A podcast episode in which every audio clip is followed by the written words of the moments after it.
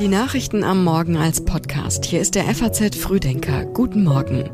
Heute ist Mittwoch, der 10. Januar. Und hier kommt das Wichtigste für Sie an diesem Morgen. Lokführerstreik und Bauernproteste machen es mancherorts schwer, von A nach B zu kommen. Die Sozialdemokraten streiten über Geld und schaffen Deutschlands Handballer ein Wintermärchen. Dazu gleich mehr, vorher noch die Meldungen der Nacht in Kürze. Frankreichs Präsident Macron hat Bildungsminister Attal für den Posten des Premierministers ausgewählt. Er folgt der zurückgetretenen Regierungschefin Born. Attal ist ein ehemaliger Sozialist und politischer Senkrechtstarter und als Regierungssprecher bekannt. Die NASA verschiebt ihre bemannte Mondlandung. Die Sicherheit gehe laut US-Raumfahrtbehörde vor. Die nächste Landung von Astronauten auf dem Mond soll jetzt ein Jahr später als geplant stattfinden. Das norwegische Parlament hat für die Freigabe der Tiefsee für den Bergbau gestimmt. In arktischen Gewässern sollen in Zukunft Mineralien vom Meeresgrund gewonnen werden. Umweltschützer protestieren gegen die Entscheidung. Die Texte für den Frühdenker-Newsletter hat Tatjana Heid geschrieben. Mein Name ist Johanna Horn. Schön, dass Sie mit uns in diesen Tag starten. Ich bin froh und glücklich, Ihnen mitteilen zu können, dass wir zum wiederholten Male rechtlich bestätigt worden sind und uns nicht im Wege einer einstweiligen Verfügung die Arbeitskämpfe verboten worden sind. Wir werden weiter um unsere Rechte kämpfen. Wir kämpfen für bessere Arbeitszeitbedingungen, für bessere Löhne und das steht uns zu und das werden wir auch in die Zukunft hinein tun, wenn man uns dazu zwingt sagt GDL-Chef Klaus Weselski nach der Entscheidung des Landesarbeitsgerichts in Frankfurt. Seit heute Nacht ist der Personenverkehr der Deutschen Bahn weitgehend lahmgelegt. Die Lokführergewerkschaft GDL hat ihre Mitglieder aufgerufen, bis Freitagabend die Arbeit niederzulegen. Auch der Güterverkehr wird bestreikt. Die Gewerkschaft fordert eine 35-Stunden-Woche bei vollem Lohnausgleich für Schichtarbeiter, 555 Euro mehr im Monat für alle Beschäftigungsgruppen und einen Inflationsausgleich von einmalig 3000 Euro. Die Bahn hat bis zuletzt versucht, den Streik gerichtlich zu verhindern, erfolglos. Gestern Abend scheiterte ein Eilantrag gegen den Streik vor dem Landesarbeitsgericht Hessen. Zuvor war der Antrag erstinstanzlich abgelehnt worden.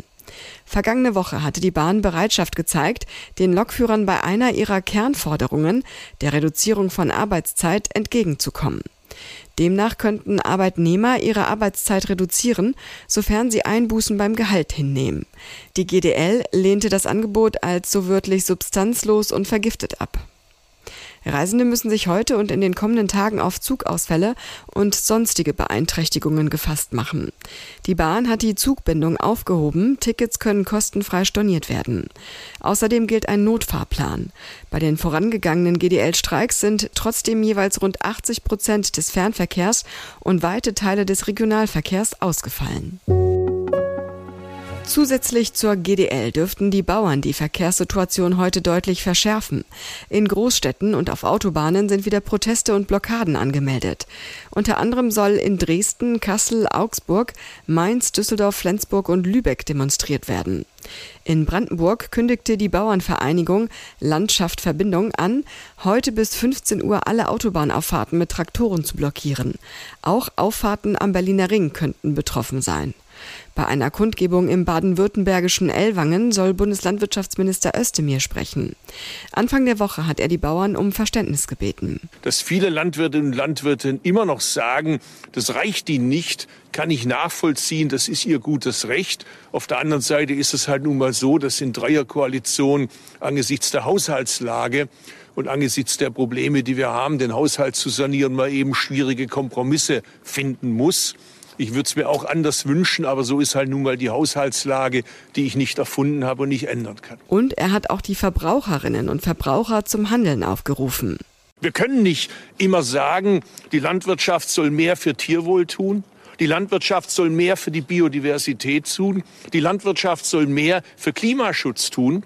Aber wenn wir dann als Konsumenten einkaufen gehen, eben gegenteilig einkaufen. Das passt auch nicht zusammen. Also auch wir alle haben als Bevölkerung, zumindest die, die, die sich leisten können, eine Verantwortung, dass wir da auch unseren Beitrag zu leisten. Landwirte in Schleswig-Holstein haben eine Sternfahrt mit 200 Traktoren zum Wahlkreisbüro von Bundeswirtschaftsminister Habeck angekündigt. Er sagte, die Bundesregierung halte an ihrer Entscheidung fest, die Dieselsubventionen für Landwirte zu streichen. Was die Rücknahme der Agrardieselsubventionen direkt angeht, so sehe ich keinen Handelsspielraum. Wir haben uns das im Kabinett und auch rückgekoppelt mit den Fraktionen wohl überlegt. Und jetzt versuchen wir, die Last möglichst gleich zu teilen, sodass die Bauern auch ein Stück weit die Last tragen müssten. Sonst müssten andere mehr Last tragen. Das wäre aber auch nicht fair. In Kiel beschäftigt sich der Innen- und Rechtsausschuss des Landtages mit dem Polizeieinsatz bei der Fasterstürmung der Fähre in Schlüttsiel. Ein wütender Mob hatte Habeck vergangene Woche am Verlassen des Schiffes gehindert. Der Vizekanzler selbst wird die Ereignisse heute aus der Ferne beobachten. Er führt in Riyadh Gespräche zur Sicherheit in der Region und über die Zusammenarbeit mit Saudi-Arabien bei erneuerbaren Energien und Klimaschutz. Die Sozialdemokraten streiten über Geld. Die Fraktion will es großzügiger ausgeben. Der Bundeskanzler ist Anhänger der Schuldenbremse. Die Schuldenbremse sei nicht mehr zeitgemäß, heißt es in dem Entwurf eines Beschlusses, den die SPD-Bundestagsfraktion bei ihrer Klausur verabschieden will. Die Zitat starren Regeln seien ein Wohlstandsrisiko für jetzige und kommende Generationen. Man wolle eine moderne, zukunftsorientierte Haushaltspolitik im Grundgesetz verankern.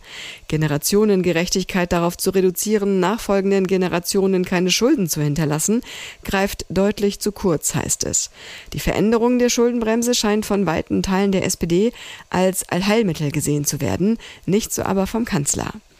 Die Fraktion beginnt ihr Treffen zum Jahresauftakt heute mit einer Sitzung des geschäftsführenden Vorstands und politischen Gesprächen in Brüssel. Morgen und übermorgen wird dann in Berlin getagt. Das derzeitige Lieblingsthema Schuldenbremse steht im Beschlussentwurf ganz oben. Auch an anderer Stelle verhärten sich die Fronten zwischen Olaf Scholz und seiner Partei. Im Zuge der Bauernproteste kam scharfe Kritik von SPD-Ministerpräsidenten an der Politik der Ampel. Wie geht es weiter mit Galeria Karstadt Kaufhof? Schon zum dritten Mal hat der Warenhauskonzern Insolvenz angemeldet. Zum dritten Mal in nicht einmal vier Jahren ist die Zukunft der mehr als 15.000 Beschäftigten und rund 90 verbliebenen Warenhäuser ungewiss. Fachleute erwarten harte Einschnitte. Bei den Insolvenzen in den Jahren 2020 bis 2022 waren Dutzende Filialen geschlossen worden. Tausende verloren ihren Job. Galeria hat aber mitgeteilt, dass die Filialen und das Online-Geschäft in vollem Umfang fortgeführt würden. Der Warenhauskonzern macht die Muttergesellschaft Signa für die Krise verantwortlich und strebt einen Eigentümerwechsel an. Einer Zerschlagung will Galeria entgehen. Sie sei ausdrücklich nicht Ziel des Verfahrens, so Insolvenzverwalter Stefan Denkhaus. Er richtet sich auch an die Mitarbeiterinnen und Mitarbeiter. Die Botschaft an die Mitarbeiter ist die, dass ich sie bitte, dem Unternehmen eine Zukunft zu geben, dem Unternehmen die Treue zu halten. Wir haben jetzt den Insolvenzgeldzeitraum bis ähm, Ende März. Geben Sie uns die Chance, dass wir gemeinsam äh, den Karren aus dem Dreck ziehen und in eine gute Zukunft führen mit eben diesem Befreiungsschlag hin zu einem neuen Gesellschafter. Und Galeria-Chef Olivier van den Bosche sagte, wir können, das muss Sie verstehen, wir können jetzt in diesem Zeitraum noch nicht sprechen über einen potenziellen Investor. Das sind schon Gespräche, die laufen, aber wir können nicht über erzählen. Neben Lieferanten und Vermietern gehört der Bund zu den großen Gläubigern des Konzerns. Insgesamt 680 Millionen Euro hat der Staat über den Wirtschaftsstabilisierungsfonds in der Corona-Krise in Galeria gesteckt. Zurückgezahlt wurde bisher allenfalls ein Bruchteil. Galeria stottert das Darlehen mit Zinsen ab. Einmal mehr stellt sich die Frage, auf wie viel Geld der Staat verzichten muss. Die Heim-EM der Handballer beginnt. Sie findet zum ersten Mal in Deutschland statt. Zum Auftakt heute trifft die deutsche Herrenmannschaft auf die Schweiz. Das Spiel beginnt um 20.45 Uhr in der Düsseldorfer Fußballarena vor 53.000 Fans. Nachzuverfolgen im ZDF oder im Ticker auf faz.net. Am Sonntag trifft Deutschland dann auf Nordmazedonien, ein Pflichtsieg. Zwei Tage später kommt es zum Duell mit Mitfavorit Frankreich. Die jeweils zwei besten Teams der sechs Vierergruppen qualifizieren sich für die Hauptrunde. Finale ist am 28. Januar in Köln. Die Bahn ist offizieller EM-Partner. Auf der Webseite des Unternehmens heißt es, als Mobilitätspartner bringt die Bahn alle Nationalmannschaften während der EM klimafreundlich zu den Spielorten. Jetzt droht aber ausgerechnet der Auftakt der Heim-EM im Streikchaos zu versinken. Und im geschriebenen FAZ Frühdenker Newsletter ist das ein weiteres Thema. Spanien führt die Maskenpflicht ein. Von heute an müssen Spanier an bestimmten Orten wieder eine Atemmaske tragen. Zum Beispiel in allen Gesundheitseinrichtungen wegen zunehmender Atemwegserkrankungen wie Grippe und Corona. In manchen Teilen des Landes sind die Notaufnahmen der Krankenhäuser wegen vieler Patienten unter Druck. Mehr dazu und auch alle anderen Themen aus dem heutigen Frühdenker finden Sie online auf faz.net. Und den FAZ Frühdenker zum Hören gibt es morgen früh wieder ab 6 Uhr. Wir wünschen Ihnen einen erfolgreichen Tag.